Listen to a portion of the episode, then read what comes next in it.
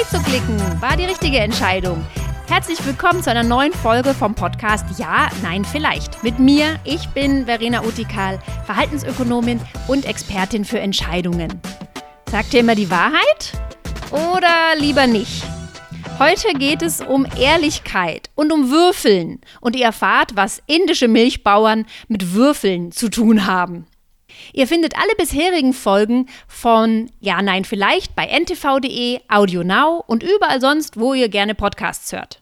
Genauso wie die anderen Podcasts von NTV, zum Beispiel Dit und Dat und Dietrich von der anderen NTV Verena, das ist Verena Dietrich. Und die kümmert sich da gerade ums Sommerhaus der Stars. Oder ihr hört mal rein bei Wieder was gelernt oder so Tech Deutschland, ganz neu. Jetzt geht's los mit der neuen Folge. Ich habe mir Simeon Schudi eingeladen, einen alten Freund von mir und mittlerweile Professor für Verhaltensökonomik an der LMU München. Simeon, schön, dass du da bist. Ja, ich freue mich ganz arg. Hallo an alle Hörer. Simeon, sag mal, kennst du diese Geschichte von Frau Merkel, die gefragt wurde, wenn sie noch mal wiedergeboren werden würden, was für ein Tier wären sie denn da gerne? Und sie sagte, Kröte. Und ich habe mich gefragt, boah, da gibt es so viele Tiere zur Auswahl. Warum ausgerechnet die Kröte? Also meine Frage an dich. Es gibt doch so viele Fachrichtungen. Warum ausgerechnet Verhaltensökonomik? Also ich fand es immer spannend, Verhalten anzuschauen, Verhalten zu verstehen. Und ich habe ja eigentlich Volkswirtschaftslehre zunächst studiert und wollte aber immer gerne ein bisschen mehr auch die Psychologie verstehen. Und dann habe ich die Gelegenheit gehabt, in meinem Promotionsstudium mich der Verhaltensökonomik zu widmen und bin sehr, sehr froh darüber, weil ich inzwischen ein sehr viel besseres Verständnis von menschlichem Verhalten habe, als ich es vielleicht vor zehn Jahren noch hatte. Im Promotionsstudium haben wir uns auch kennengelernt. Eine super Zeit, unsere Bürogemeinschaft. Das vermisse ich manchmal. Unsere Wege haben sich ein bisschen in verschiedene Richtungen entwickelt. Du bist mittlerweile an der LMU in München tätig und machst super spannende und kreative Forschungsprojekte. Erzähl mal, was ist eure aktuelle Forschungsfrage? Was treibt dich gerade um? ja, wir haben im Moment relativ viele Forschungsprojekte, die parallel laufen. Jetzt zu sagen, was ist meine aktuelle Forschung, ist dann gar nicht so einfach.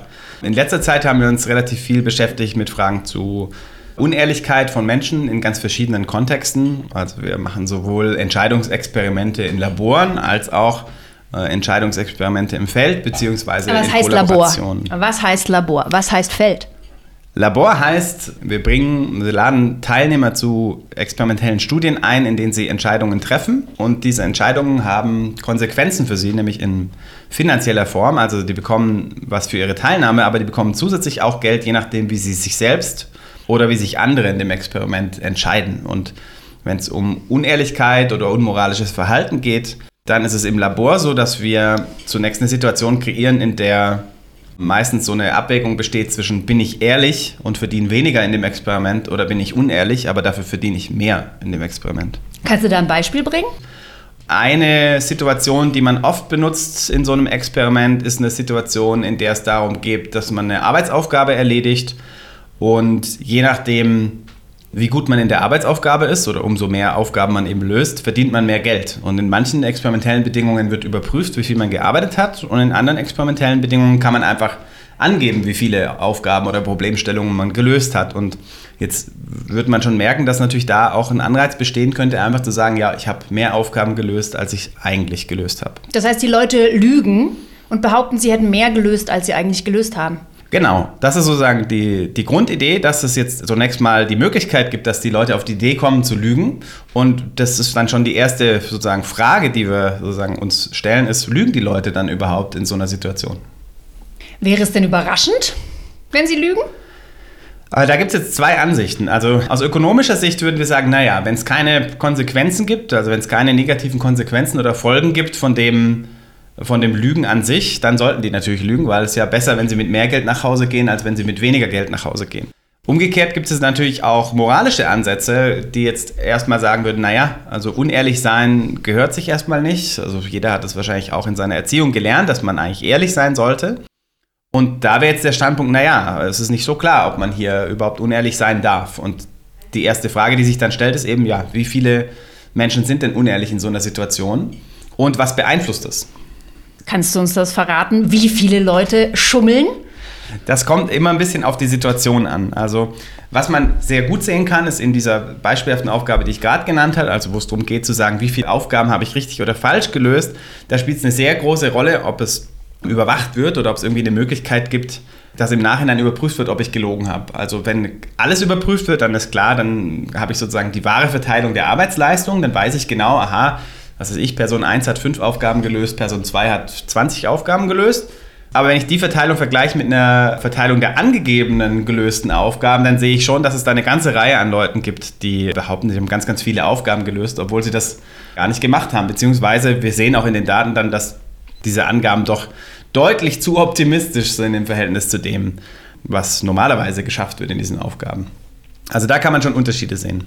Aber das ist nur eine Aufgabe, also das ist eine Aufgabe, wo es um Arbeit geht und ich muss irgendwie behaupten, was habe ich geschafft. Aber es gibt auch ganz einfache Aufgaben, wo es darum geht, dass ich einfach sage, wie ist die Welt? Also zum Beispiel eine ganz klassische äh, Aufgabe, die jetzt ganz, ganz viel genutzt wurde in unseren Studien und auch in Studien von vielen, vielen anderen. Weltweit ist die Idee, dass man einen Würfel würfelt und man sagt einfach, was ist die Zahl, die da rausgekommen ist? Und hier ist jetzt der, die Abwägung, die man treffen muss, wieder, umso höher die Zahl ist, umso mehr verdiene ich. Was ganz wichtig hier bei dem Experiment ja. ist, ist, dass die Leute unbeobachtet würfeln, richtig? Genau, das ist eigentlich eine ganz spannende Frage. Also das Experiment gibt es sowohl in der Form, dass die Leute unbeobachtet würfeln, also in dem ganz klassischen, der ganz klassischen Studie von Urs Fischbacher, unserem gemeinsamen Doktorvater auch, und Franziska Völmi-Heusi. Da haben wir zum Beispiel ein Würfelexperiment, wo die Leute mehrfach würfeln und sich den ersten Wurf merken sollen und dann sollen sie nachher sagen, was war jetzt der Ausgang des ersten Wurfes und wenn ich jetzt zum Beispiel sage, der erste Wurf war eine 1, dann bekomme ich 1 Euro, wenn es eine 2 war, 2, bei 3 eine 3 und so weiter. Lass mich raten, wenn man eine 6 gewürfelt hat, kriegt man 6 Euro. Genau, das könnte man auch so umsetzen und dann ist eben klar, umso höher die Zahl ist, die ich angebe, umso mehr verdiene ich. Aber gleichzeitig habe ich eben wieder diese, stehe ich wieder in dieser Zwickmühle, will ich jetzt eigentlich ehrlich sein oder nicht? Und wenn ich Ehrlichkeit in irgendeiner Form einen Wert zumesse oder so erzogen wurde, dann würde ich jetzt vielleicht tatsächlich nicht die 6 nennen, sondern halt die Zahl, die ich tatsächlich gewürfelt habe. Mhm. Das heißt, wir haben eigentlich zwei Möglichkeiten, was wir in den Daten sehen können. Erstens, wir könnten erwarten, alle sind ehrlich. Ja? Das heißt, wir sehen, jeder weiß es, ein Würfel hat sechs Seiten, also jede Seite hat die gleiche Wahrscheinlichkeit zu erscheinen.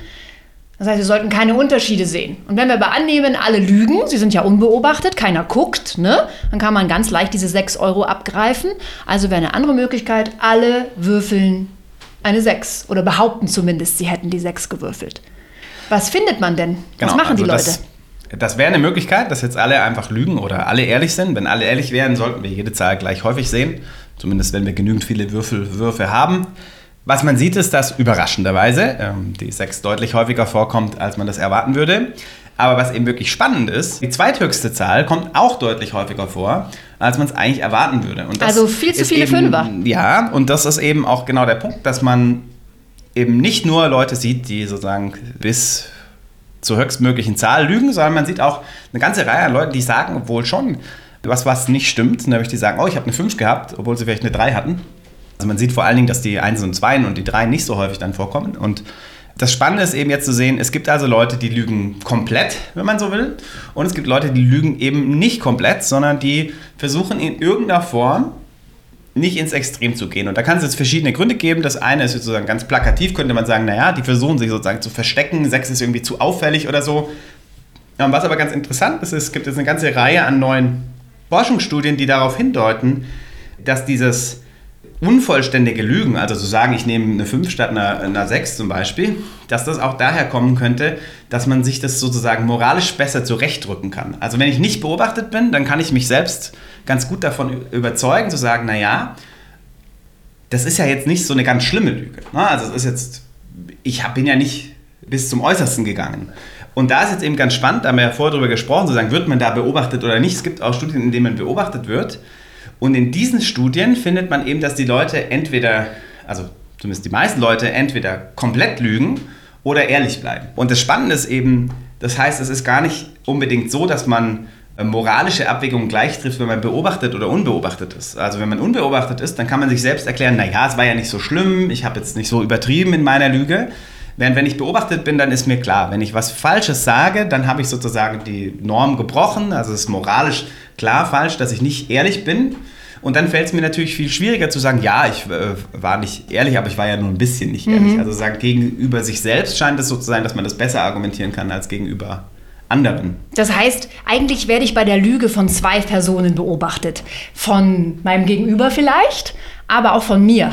Und ich bin vielleicht mein schlimmster Beobachter. Ne? Also es ist so, ich kann nicht so gut schlafen gehen, wenn ich weiß, ich habe eine große Lüge erzählt. Aber wenn ich weiß, ach, es war nur eine kleine Lüge, ist nicht so schlimm, bin ja weiter ein guter Mensch, bin ja gar nicht zum Maximum gegangen, dann schläft es sich vielleicht leichter. Ja, so, so könnte man es sagen. Also ob man selbst der schlimmste Beobachter ist, finde ich jetzt nicht so klar. Aber was auf jeden Fall stimmt ist, man will damit irgendwie noch gut leben können. Also man will sich selbst sagen, ja, wenn ich unehrlich war, dann war es ja doch nicht so schlimm. Und das kann ich eben, solange ich nicht beobachtet wurde, mir ganz gut selber erzählen, dass ich ja nicht zum Äußersten gegangen bin und dann lebt sich damit ein bisschen einfacher. Und das ist eben spannend, weil wir das jetzt in vielen verschiedenen Studien sehen. Und es gibt auch eine ganz tolle Metastudie, die sich sozusagen ganz viele verschiedene Würfelexperimente angeguckt hat Wen das interessiert, der kann sich das auch online tatsächlich die Ergebnisse angucken. Da gibt es so eine Webseite Preferences for Truth Telling, also Präferenzen, um die Wahrheit zu sagen. Der Link ähm, kommt dann später in die Show Notes. Und, und das ist wirklich ganz, ganz spannend, was man da sehen kann. Also man kann sich dann angucken, sind das Studierende, sind das irgendwie, ist das eine normale repräsentative Stichprobe? Und was man immer sieht, ist eben, die Leute lügen nicht bis zum Extremum, zumindest nicht alle. Und was die Autoren der Studie eben dann machen, ist, die versuchen zu erklären, wie kommt das denn jetzt eigentlich zustande, äh, dass Menschen nicht so vollständig lügen. Und im Endeffekt landen die bei einem theoretischen Modell, das sagt, zwei Dinge sind den Leuten wichtig. Das eine ist, sozusagen, sie haben eine Präferenz, ehrlich zu sein, aus sich selbst heraus, aber sie haben auch eine Präferenz dafür, als ehrlich wahrgenommen zu werden. Und das sind eigentlich ganz zwei wichtige Komponenten, die jetzt in ganz vielen Anwendungsgebieten natürlich auch eine Rolle spielen. Also wenn ich jetzt weiß ich nicht, im Kontext von Versicherungen mich fragt, betrügt jemand mehr oder weniger, dann wäre zum Beispiel da die Frage auch, ja, äh, ist es denn so, dass die Person nur darüber nachdenkt, ob sie selbst unehrlich oder ehrlich ist oder glaubt sie, sie könnte auch als unehrlich wahrgenommen werden? Und wenn wir die Kosten des Lügens äh, in solchen Kontexten steigern, gibt es halt die Möglichkeit, da auch tatsächlich den Betrug zu verringern? Und das sind natürlich spannende Fragen. Jetzt sind es ja alles Laborstudien, die du gerade vorgestellt hast. Das heißt, Leute sind eingeladen, kommen in ein Zimmer, wissen, sie machen bei einem Experiment mit und sehen das Ganze vielleicht ja auch als Spiel. Ah, gut, das Spiel geht so, ich muss hier lügen, aha, aha. Inwiefern sind denn diese Ergebnisse übertragbar auf unser wirkliches Lügenverhalten draußen in der Welt? Ja, das ist ein guter Punkt. Also im Labor versuchen wir natürlich erstmal die experimentellen Bedingungen so herzustellen, dass wir in einer ganz vereinfachten Form was angucken können. Und das eine ganz wichtige Frage ist, sind diese Ergebnisse übertragbar? Und das Spannende jetzt zum Beispiel bei diesem Würfelexperiment ist, wir sehen, dass das Verhalten in dem Würfelexperiment in ganz starkem Zusammenhang steht mit dem Verhalten in der echten Welt. Also es gibt zum Beispiel Studien, die sich anschauen, was behaupten die Leute, was für Würfelzahlen sie sehen in diesem Würfelspiel und fahren die schwarz oder nicht, haben die ein Ticket für die U-Bahn. Und da sieht man, dass eben viele der Schwarzfahrer auch Leute sind, die häufig Sechsen würfeln. Also da scheint es einen Zusammenhang zu geben zwischen wie viel Glück die beim Würfelwurf haben und äh, wie viele Tickets die kaufen. Und das deutet zum Beispiel darauf hin, dass eben die, die im Experiment mehr lügen, auch draußen eher sozusagen sich unehrlich verhalten. Und es gibt noch eine ganze Reihe an weiteren Studien, die sich das angucken. Also es gibt auch Studien, wo es darum geht, sind das Leute, die sich auf Märkten unehrlich verhalten. Da gibt es zum Beispiel Zusammenhang zwischen indischen äh, Milchverkäufern, die ihre Milch verdünnen und was für Würfelzahlen die würfeln. Aber es gibt ganz, ganz viele weitere Bereiche. Wie sieht es denn aus mit diesen unvollständigen Lügen? Gibt es dafür auch Evidenz, also Erkenntnisse außerhalb des Labors? Es gibt eine spannende Studie, die in Österreich durchgeführt wurde zu Zeitungskiosken. Also diese Zeitungskästen, die oft an Straßenrändern stehen. Das war in Vorarlberg und diese Zeitung dort hieß, jetzt muss ich lügen, ich glaube die neue Vorarlberger Zeitung und kostet 60 Cent. Und in dem Experiment, das sie dort aufgesetzt haben, konnten die Forscher direkt nach jedem Zeitungskauf kontrollieren, wie viel jemand in diesen Schlitz geworfen hat. Das kennt ja jeder, man kann Geld reinwerfen und sich eine Zeitung nehmen oder man kann eben auch einfach die Zeitung nehmen, ohne Geld reinzuwerfen. Diese Klappen sind ganz einfach zu öffnen. Und ähm, ja, also wie gesagt, 60 Cent waren der gewünschte Preis. Kennst du die Studie, Simeon? Also ich kenne sie eigentlich nicht, aber ich kann jetzt trotzdem so tun, als ob ich sie kenne. Nee, du musst sie nicht kennen. Ich lasse dich raten.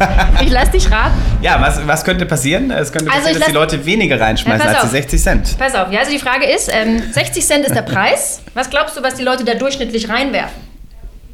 Oh, wahrscheinlich so 40 Cent. Du bist genauso naiv wie ich, deswegen mag ich dich so. Nee, es sind nur sieben. es sind 7 Cent, die da durchschnittlich reingeworfen werden. Und auch hier kommen diese 7 Cent vor allem zustande, weil wahnsinnig viele Leute einfach gar nichts reinwerfen. Genau, also ich hätte jetzt gesagt, sozusagen die, die was reinwerfen, bei denen ist der Schnitt 40 Cent. Aber ich weiß nicht, ob das stimmt. Richtig. Ist das so? Ja, da hast du sogar recht. Die, die was reinwerfen, Ha. da ist der Durchschnitt 40 Cent. Aber wo man auch wieder sieht, dass hier eine tolle, tolle Möglichkeit ist, äh, unkom unkomplettes, nein, falsch. Wie heißt das? Unvollständiges, vielen Dank. Unvollständiges Lügen im Feld zu beobachten. Ne? Also die Leute zahlen schon was. Ne? Aber nicht den vollen Preis. Man kann man vor sich selbst sagen, ja, ich habe ja was gezahlt. Man hat auch eine gute Ausrede, falls man erwischt wird, wenn da jemand kommt, kann man sagen, huch, ach, waren es gar nicht 60? Ich dachte, ich hätte 60 reingeworfen. Ich habe ja auf jeden Fall was reingeworfen.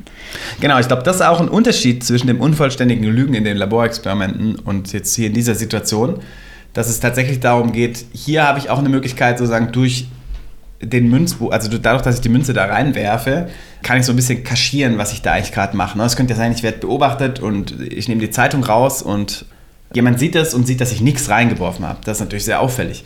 Also hier ist es sozusagen, ich versuche sozusagen so ein bisschen so einen Deckmantel über das zu werfen, was ich tue. Das kann man im Labor jetzt auch so interpretieren, wobei im Labor gibt es eigentlich keinen expliziten Grund, das zu tun. Also im Labor droht keine Strafe. Ich werde da jetzt nicht äh, für bestraft, wenn ich was Falsches sage, während jetzt hier in, dem, in diesem Zeitungsbeispiel ist natürlich auch so, dass ich auch sozusagen, das könnte auch eine Maßnahme sein, um sozusagen mögliche Strafe abzuwehren, so wie du es gerade ganz schön gesagt hast. Dass eben die Leute da so eine gute Ausrede sich, äh, sich schaffen, da äh, unehrlich zu sein. In dem Zeitungsbeispiel gab es noch eine andere Forschungsfrage. Nicht nur, wie ehrlich sind Leute generell, sondern auch, können wir sie vielleicht ehrlicher machen? Gibt es eine Möglichkeit, dass die da vielleicht durchschnittlich eher 60 Cent einwerfen und nicht nur 7? Gibt es da Forschungen, die du kennst ähm, oder die du vielleicht selber durchgeführt hast? Wie kann man Leute ehrlicher machen? Ja, der grundsätzliche Ansatz ist erstmal zu sagen, wir müssen die Kosten des Lügens erhöhen. Ja, und da gibt es jetzt verschiedene Wege. Also Was die, sind Kosten? Genau, also jetzt, äh, wir können entweder, wenn wir jetzt klassisches ökonomisches Modell uns vorstellen, also wie man ganz lange auch über Kriminalität nachgedacht hat, geht zurück im Prinzip auf Gary Becker, der hat auch mal einen Nobelpreis für Wirtschaftswissenschaften bekommen. Der hat im Prinzip gesagt, naja, was die Leute machen, ist, die wägen ab zwischen dem Nutzen oder dem Gewinn, den ich erziele aus dieser unehrlichen Handlung und den potenziellen Kosten. Also wie wahrscheinlich ist es, dass ich erwischt werde, wie hoch ist die Strafe. Wenn wir dieses Modell ranziehen, dann würden wir sagen, naja gut, hier können wir die Kosten nur erhöhen, indem wir klar machen, dass es sozusagen eine Überwachungsmöglichkeit gibt, dass es potenziell eine Strafe gibt dafür und dass eben dadurch die Täter abgeschreckt werden. Also dass wenn mir klar ist, aha, die Zeitung kostet 60 Cent, aber die Gefahr ist sehr hoch, dass ich erwischt werde und die Strafe ist sehr hoch, ja, dann unterlasse ich das. Na, das wäre die eine Möglichkeit. Jetzt wissen wir aber aus der ökonomischen Forschung, auch aus der psychologischen Forschung heraus, dass viele Menschen tatsächlich eben auch diesen moralischen Ansatz haben und sagen, ich will eigentlich ein guter Mensch sein. Auch wenn ich mich nicht überall und immer ehrlich verhalte, gibt es trotzdem was in mir, das mir sagt, eigentlich möchte ich schon ein guter Mensch sein. Und die Leute können wir jetzt auch packen, indem wir sagen, wir erhöhen die moralischen Kosten des Lügens. Also wir machen es jetzt schwieriger für die Leute, sich selbst als guten Mensch zu sehen. Und da gibt es verschiedene Varianten. Also eine Möglichkeit wäre, wenn die Menschen als ehrlich wahrgenommen werden wollen, dass ich eben transparenter mache, ob und was sie da tun. Und die andere ist, wenn es wirklich um das Selbstbild geht, dass ich zum Beispiel den Menschen auch sage, andere Leute sind ehrlich, zahlen hier alles. Das heißt, ich mache es auch noch mal schwieriger und härter für mich selbst, unehrlich zu sein. Viele Eltern haben Probleme mit der Erziehung ihrer Kinder in Bezug auf Ehrlichkeit. Ja, die Kinder fangen so im Kindergarten an zu schummeln und zu lügen und viele Eltern sind da ganz verzweifelt. Hast du einen Tipp? Wie bringt man Kinder dazu, ehrlich zu sein? Ich habe jetzt selbst keine Kinder, jetzt wird es schwierig. der Außenblick hilft vielleicht sogar. Genau, vielleicht hilft es sogar. Wie bringt man Kinder dazu, ehrlich zu sein? Naja, ich glaube, man sollte zunächst mal klar machen, was sozusagen der Wert von Ehrlichkeit ist und warum sich Ehrlichkeit häufig auch auszahlt. Also ich glaube, zunächst mal könnte man äh, versuchen, das auch zu bestärken. Ne? Also wenn sich Kinder ehrlich verhalten, dass Kinder einfach wissen, ich kann ehrlich über die Dinge reden, die passiert sind. Ich muss auch zum Beispiel Sachen, die vielleicht potenziell schlimm sein könnten, nicht verschweigen, sondern ich weiß, es droht nicht sofort eine ganz drakonische Strafe, sondern ich habe sozusagen die Möglichkeit, da wirklich offen und ehrlich äh, mit den Eltern zu kommunizieren. Ich glaube, das ist ganz, ganz wichtig. Umgekehrt ist aber auch äh, wichtig klar zu machen, dass Unehrlichkeit auch wirklich äh, gemein und fies sein kann und auch eben anderen schaden kann und auch einem selbst schaden kann. Also ich glaube, man muss klar machen, sozusagen, was ist moralisches Verhalten und man muss auch klar machen, welche Dinge sind unfair. Denn Kinder haben eigentlich ein sehr starkes Fairnessbewusstsein und denen ist schon klar, wenn sie zum Beispiel bei irgendwas betrügen, sei es jetzt bei einem, bei einem Spiel betrügen, um dann das Spiel zu gewinnen, ist schon klar, dass das halt nicht so toll ist, wenn man betrogen hat, als wenn man ehrlich gewonnen hat. Also wir waren letztens erst mit Freunden Minigolfen und da war genau äh, das das große Thema, also äh, fünf- und sechsjährige Kinder. Und dann war das eine Kind so ein bisschen geneigt zu schummeln und dann hat die Mama gesagt, du, es ist doch eigentlich viel besser, ehrlich hier mit sechs Schlägen äh, den Ball reinzuschießen, als unehrlich zu behaupten, es waren fünf oder vier. Und das fand ich eigentlich ganz schön, weil das eigentlich sehr schön zeigt, dass man Kindern auf ganz einfache Weise zeigen kann, was ist der Wert von Ehrlichkeit. Das ist ein sehr schöner letzter Satz. Vielen Dank, Simeon. Es hat wahnsinnig viel Spaß gemacht, mit dir zu plaudern. Ich glaube, wir könnten noch drei Sendungen zu diesem Thema füllen. Vielleicht machen wir noch mal einen zweiten Teil draus. Vielen Dank fürs Zuhören, auch an euch da draußen. Bis zum nächsten Mal. Ja, vielen Dank.